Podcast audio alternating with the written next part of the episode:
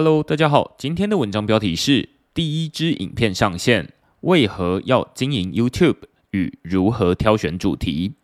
嗨早，今天要来宣布一项前几周就预告过的小惊喜，也就是我们拍了第一支认真的 YouTube 影片，欢迎大家点击下方影片，在 YouTube 收看并订阅频道，未来就能靠演算法收到新影片的推播通知。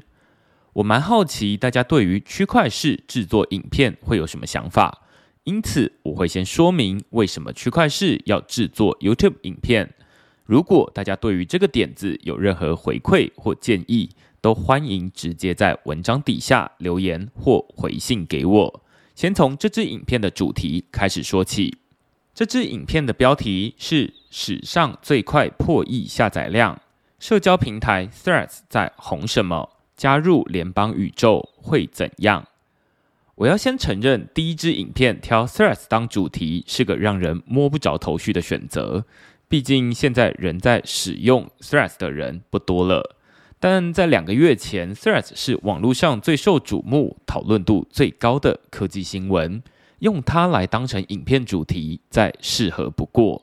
当时我和影片制作伙伴 Mia 初次合作。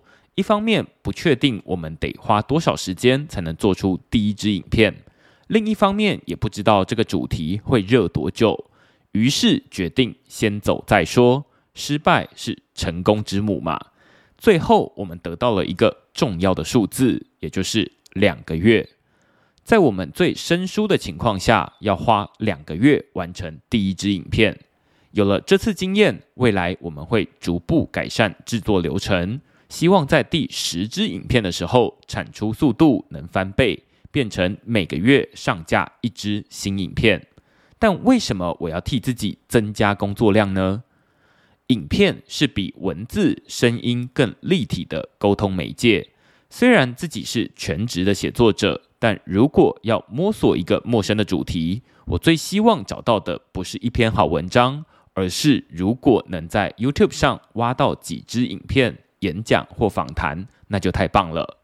只可惜区块链原创内容本来就不多，中文更少，再加上影片制作成本比较高，使得许多热门的区块链频道经营者，最终都不得不走向与赚钱最直接相关的交易所推广与加密货币走势分析。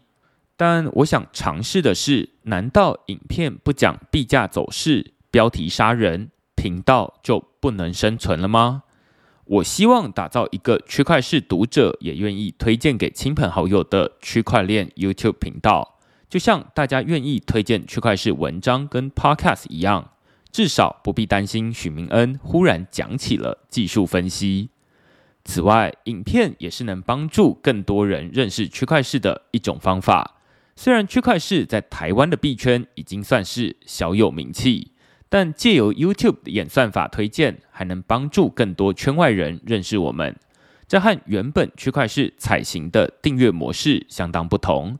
人们必须先知道区块式，才有可能进一步订阅 email 和 podcast。但 YouTube 演算法却能把内容推荐给没有订阅频道的潜在受众。因此，挑对影片主题很重要。严格来说，Threads 是我们制作的第二支影片。第一支影片的主题是黄立成提告恋上侦探 Zack 擦 BT。这个题目甚至写完脚本还来不及拍影片，就已经退流行了。有了这两次的实战经验，我们就知道目前的影片产出速度不适合制作时事议题。未来会朝向比较没有效期限制的历史大事件来尝试。也可能会试着出外景，带大家以不同视角认识区块链产业。虽然这支影片自己在镜头前面看起来很生涩，至今我还不敢以一倍速从头到尾看完全部内容，甚至考虑是不是干脆就不要上架了。但后来想想，这才是第一支影片该有的样子。